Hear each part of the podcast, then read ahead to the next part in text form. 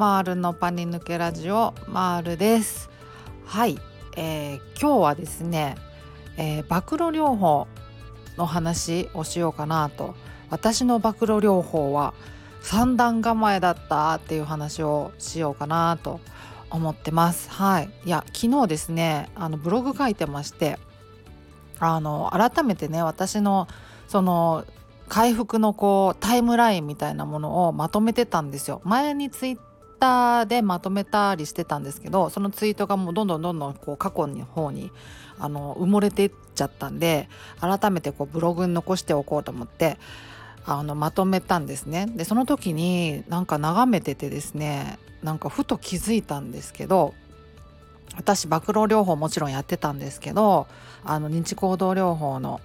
あの、まあ、行動療法の一つですよね。うん、あの暴露さらされるっていう不安や恐怖にあえてさらされるっていうことで、まあ、慣れていくみたいな感じですかね。あの実際にこう不安とか恐怖とかをこう想像しているこうネガティブなことが実際にはもう起きないんだっていうことを体感していくっていうようなことなんですけど、まあ、やってたんですけどね。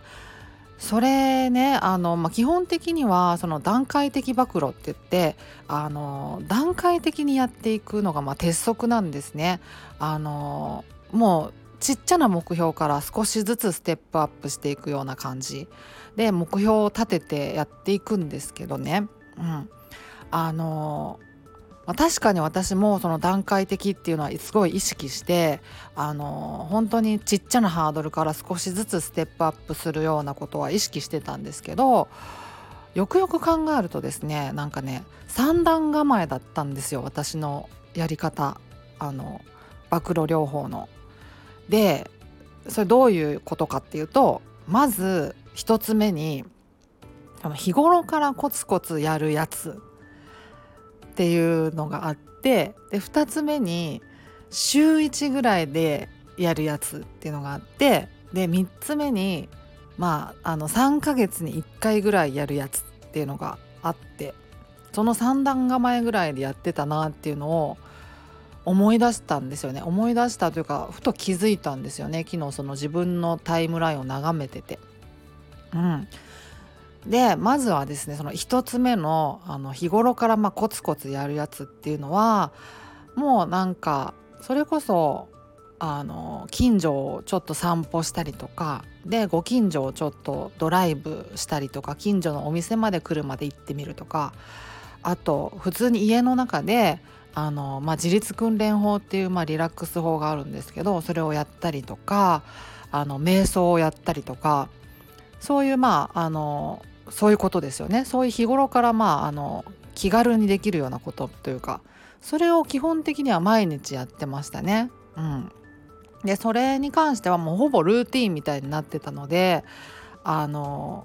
それ自体をなんか負荷をかけてこうステップアップしていくっていうようなことはなかったんですよ。もうお散歩ならお散歩あの自立訓練法なら訓練法みたいな。でちょっとドライブみたいな。ほんとなんかそんな感じ。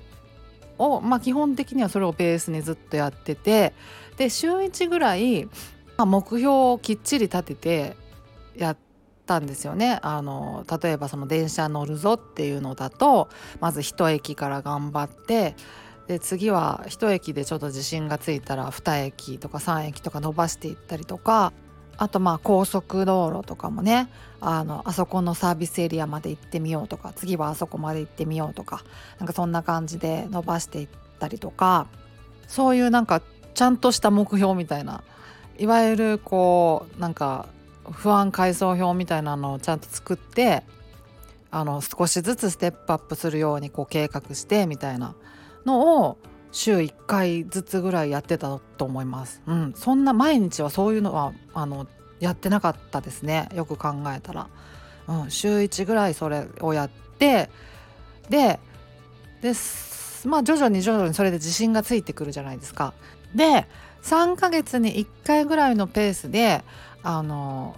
ちょっとデカめのチャレンジに挑戦してたんですよね。あのまあ私の場合だとその旅行チャレンジみたいな一泊旅行をしてみるとか。でその一泊っていうのもあの高速道路を使って片道数時間みたいなところまで行ってみたいな感じにしてみるとか。でそれができてよしってなったら次また3ヶ月後ぐらいにちょっとまた負荷をプラスしてあの移動とかもね車じゃなくてちょっと公共のあの夜行バスを使ったりとかで1泊のところを2泊にしてみたりとかなんかそんな感じでちょっと負荷をプラスしてまたチャレンジしてみたいなそんな感じのことを3ヶ月に1回やってましたね。そう。だから本当よく考えたら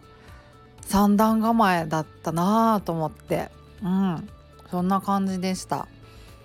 そうなんかあんまりやっぱりねその当時のことをねまあ当時って言ってももう発症したのが6年ぐらい前なんでで2年ぐらいで治ってるんでで完治してから4年ぐらいになるんですけど今。だからまあまあ当時って言ってもそこまで昔でもないんですけどでもやっぱ当時必死じゃないですかなんか何かと。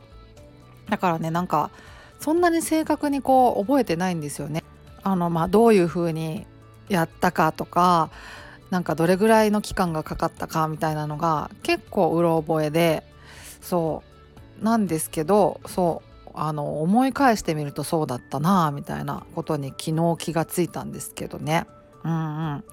だからなんか認知行動療法やっておられる方でなんかどういう風に進めていったらいいのかみたいな。で結構なんか迷うところなんじゃないかなと思うんですけどなんかこうマイペースでとか自分のねなんかこう無理のない範囲でとかって思うけどじゃあマイペースってどんなもんなんみたいなのを考えた時にまあ、ピンとこないですよね。なんか認知行動療法自体相談初めてやることだと思うから適したペースってどんなもんなんみたいな。思うと思うんですけど私の場合はもうだからそんな感じでした、うん、毎日毎日必死で目標達成のためにこう頑張ってたっていうような感じじゃなかった気がしますね。うん、日頃はもうあの土台固めであの、まあ、体力づくりも込めてお散歩とかその程度だったかなとかあと自立訓練法は、まあ、家でベランダでねなんか椅子とか置いて日差しを浴びながらやるっていうのが結構ルーティンだったんですけどそれはもう毎日やってましたね当時は。初期は。うん。そう。そんな感じでしたね。で週1ぐらいで頑張るみたいな。で3ヶ月に1回ぐらいめっちゃ頑張るみたいな。そんな感じだったかもしれないです。はい。まあでもその発症してから数ヶ月後ぐらいに3ヶ月か4ヶ月後ぐらいからあの短期バイトのねチャレンジをしたりしてたんですけどそういう時はその毎日一応出勤があるじゃないですか。で最初はもちろんその電車とか使うのも怖かったんであの原付で行ける範囲でとかで探してたんですけどで最初は2ヶ月の短期だったんですけどねでそれがなんとか頑張っていけてで自信がついたから次は電車通勤してみようっていう感じで。ででもまあ電車通勤って言ってもさすがにねあの30分とか無理だからあの2駅とかそれぐらいのところにしたんですけどまあそんな感じでステップアップしたんですけどそのバイトをやってる時は一応毎日そういうこう電車に乗ったりとかあの移動したりみたいなのがあったからまあまあその毎日こうコツコツやってる感覚はありましたけどね、うん、まああのそんな感じでしたっていうのを思い出したのであのそんな話をしてみました。はい。そんな感じで今日は終わりにしようかなと思います。はい。ではまた次回お会いしましょう。ではでは。